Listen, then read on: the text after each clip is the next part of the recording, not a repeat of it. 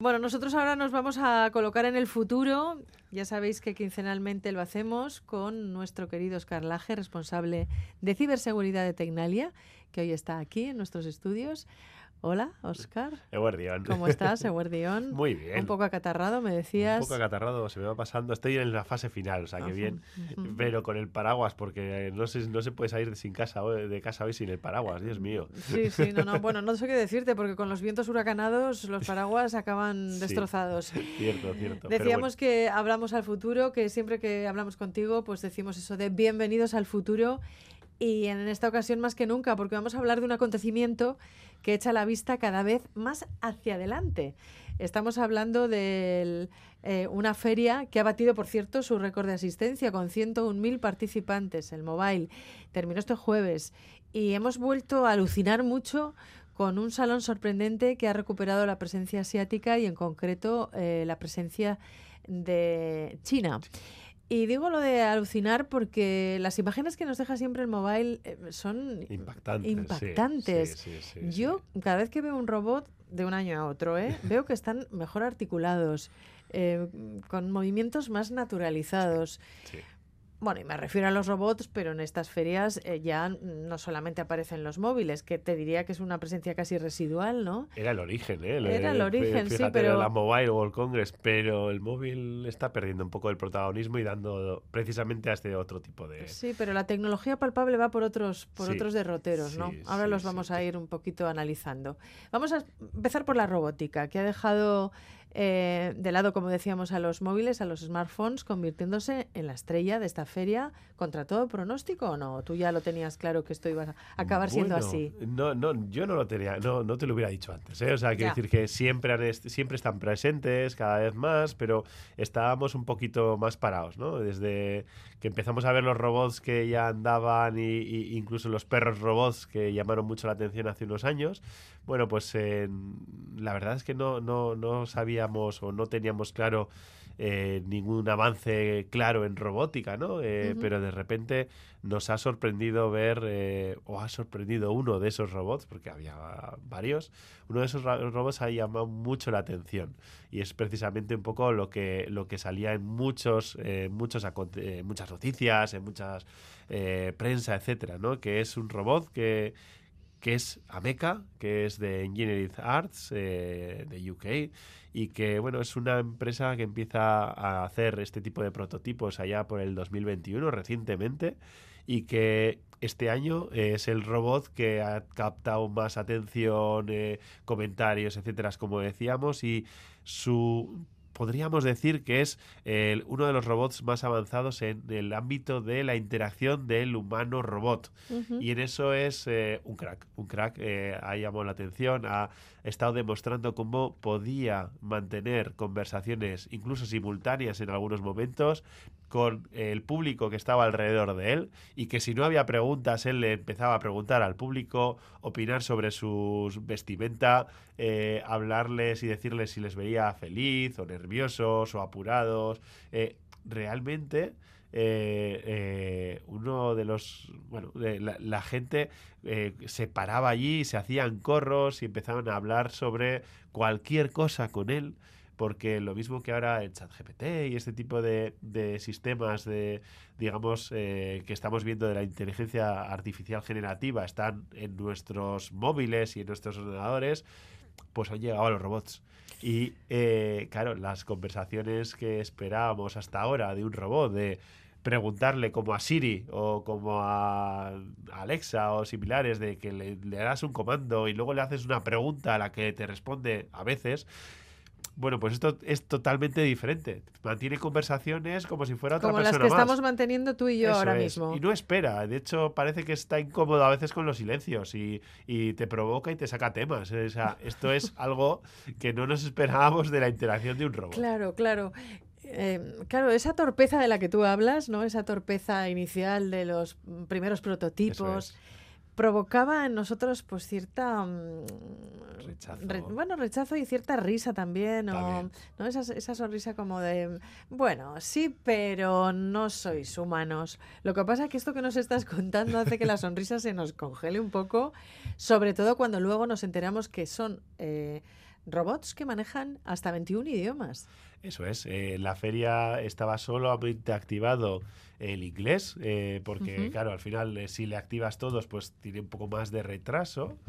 Y, y de, eh, sobre todo porque justo en la feria no es donde mejor cobertura, en la Mobile World Congress no, hay mejor no es la mejor cobertura móvil ni para nada.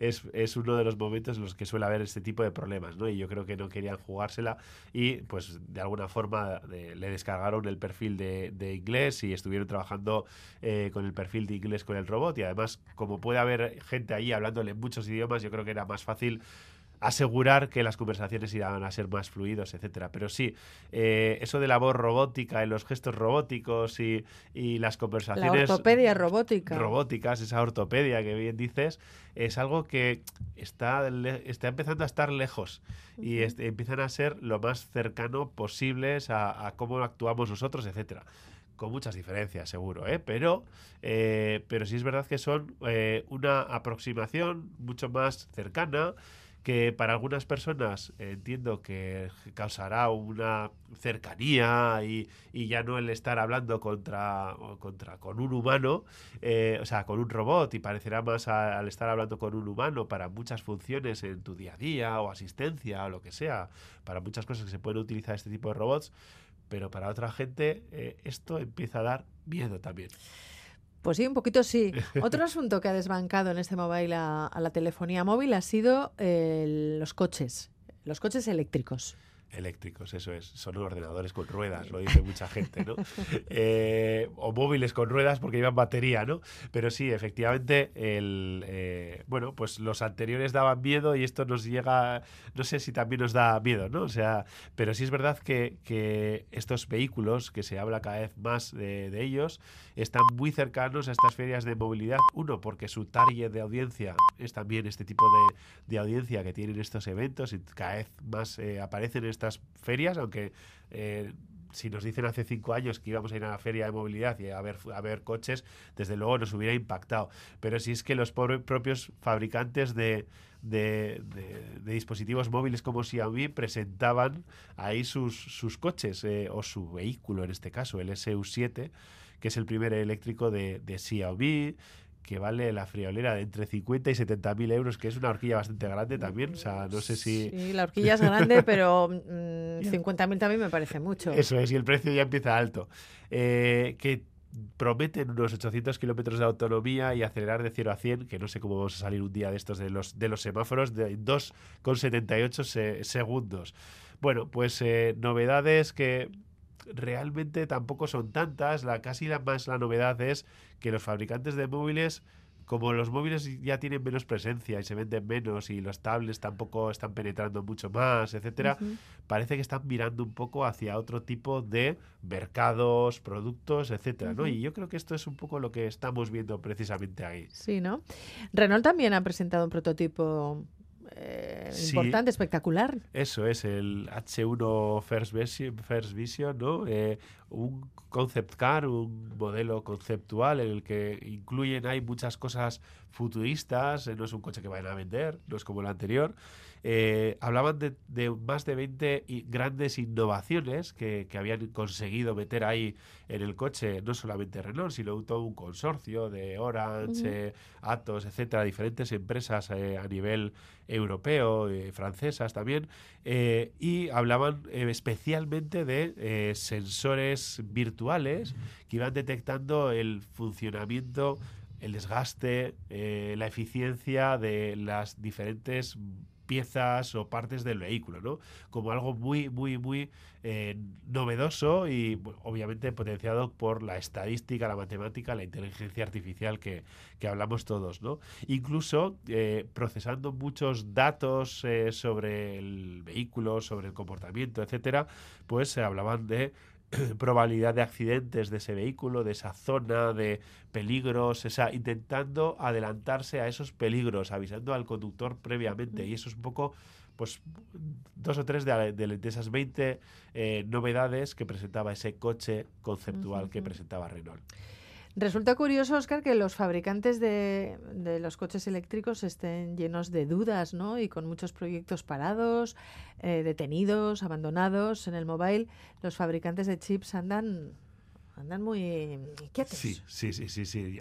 Ya eh, esta gente que, que, que ya no están vendiendo tantos móviles, como decíamos antes, y tantos dispositivos, así como para los fabricantes de los vehículos, yo creo que el cambio de, motorización está siendo un gran reto y algo que, no les está, eh, que, está siendo complicado para todo el mundo para esta gente el hacer un móvil o hacer ese, esos copics eh, digitales de que, que, abarcan, que son como, no sé si una tele o un móvil muy grande que llevamos ahora en los coches, que ya no son ni cuadros de mando habituales, eh, para ellos son como móviles. Eh, y, de hecho, toda la inteligencia que van metiendo ahí, todo, las pantallas, los sensores, etcétera, de hecho, Qualcomm, y, Mediatek y, y, Harman, todos presentaban sistemas eh, que hasta ahora habían estado trabajando en móviles y que los están extendiendo a un nuevo mercado para ellos. ¿no? y, yo creo que ese es el salto. Para ellos es una oportunidad, mientras que para, eh, para los fabricantes tradicionales de, de, de, vehículos, de motores, etcétera, esta llegada de estos ordenadores con, con ruedas les está complicando la vida porque se están viendo en un mercado en el que les están pidiendo cosas muy similares a la de los móviles. Ellos tienen experiencia en crear motores y, y, cosas más físicas y, etcétera. Entonces, más mecánicas, ¿no? Más mecánicas. Y es por eso por lo que pues, Xiaomi, Apple, etcétera, se están lanzando a este mercado porque lo ven mucho más cerca de lo que podía estar hace 15 años, ¿no? Con los otros tipos de motores, otros tipos de dinámicas. Ahora es más eh, un, ordenador eh, con, sí, con mucha eh, dinámica, etcétera, pero, pero se está pareciendo demasiado al ordenador y más de lo que a ellos, seguramente a Renault y a, muchos les gustaría. ¿no? La tecnología también tiene esa parte de laboratorio de prueba-error y en este mundo, en este gran laboratorio tecnológico, tiene que haber muchísimo, muchísimo movimiento a ese nivel, ¿no? Y muchísima frustración también, ¿no? De cosas que se proyectan, no salen bien, en fin. Desde luego, desde luego. como, el, como el Apple Car, ¿no? El que, Apple Car, yo creo que, antes estábamos hablando de ello. Que, parece que no ha funcionado, que, ha sido un, fracaso. Eso es. Sí, sí, sí, sí. sí. Antes eh, lo comentábamos fuera de antena y es, efectivamente eh, después de alrededor de 10.000 millones de dólares, que se dice pronto, invertidos en, durante 10 años, toda una década, eh, de inversiones en el Apple Car, bueno, pues que se lanzó casi como a reacción de esos prototipos también que se lanzaban eh, Google y otros, eh, pues para llevar, pues bueno, pues hacer de casi de taxis, de no sé qué, todo de forma autónomo.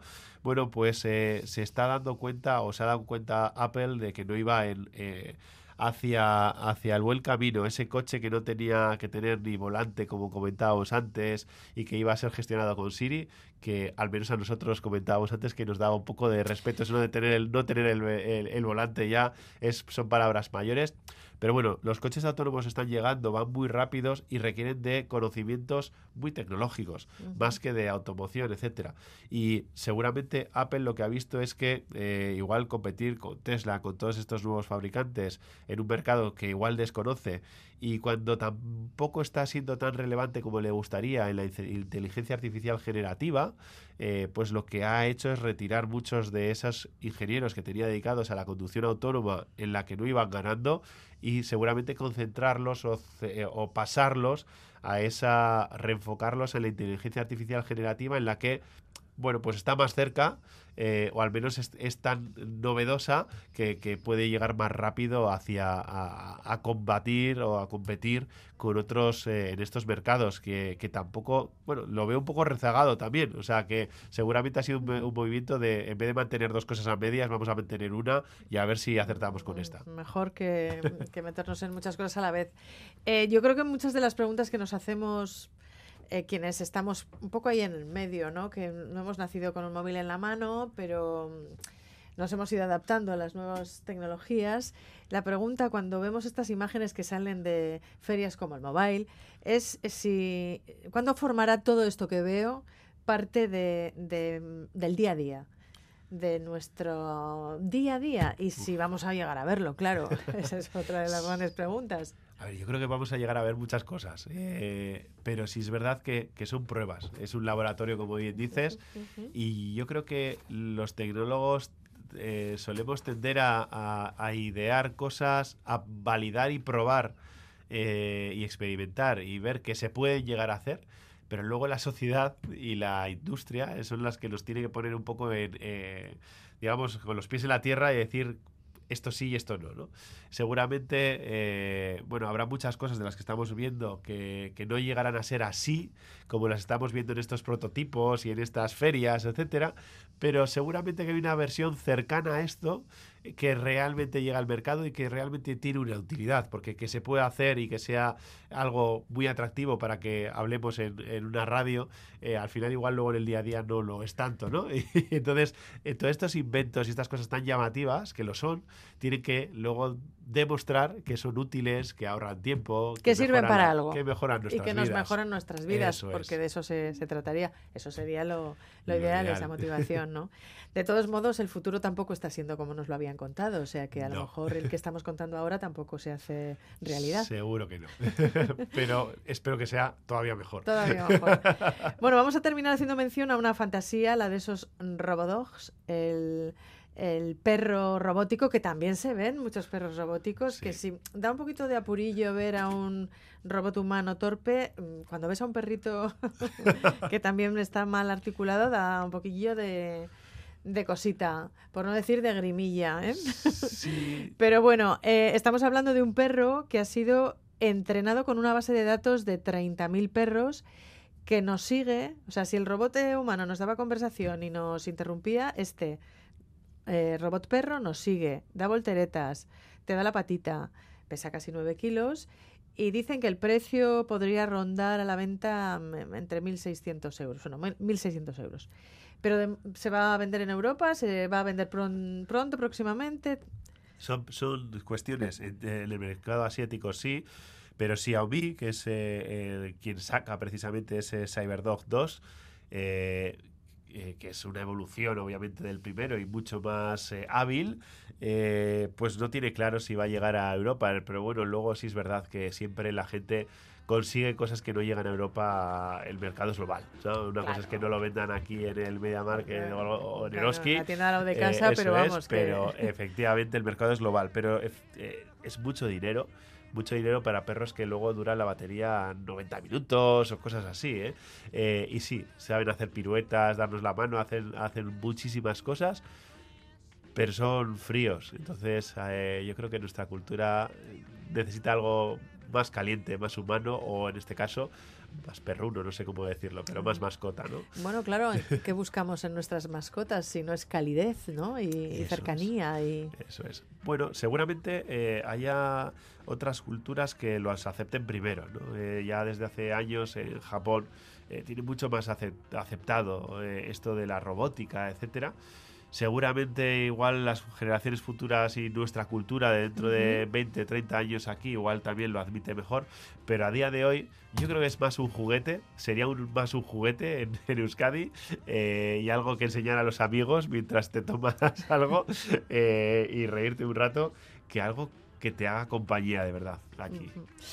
Bueno, pues no hay nada como hablar con Oscar Laje para que nos interprete un poco y nos coloque de nuevo en la tierra después de ver estas imágenes que nos ha dejado el mobile, que mm, solo ver las imágenes es como poco, ¿no? Yo creo que necesitamos ordenarlas y sobre todo explicar qué, hay detrás de estos nuevos avances, ¿no? Y tú pues lo haces muy bien, Oscar Laje, responsable de ciberseguridad de Tecnalia. Dentro de 15 días volvemos a vernos. Eso es. Agur, Oskar. Eskerrik asko, agur. You ain't nothing but a hound dog, uh, crying all the time.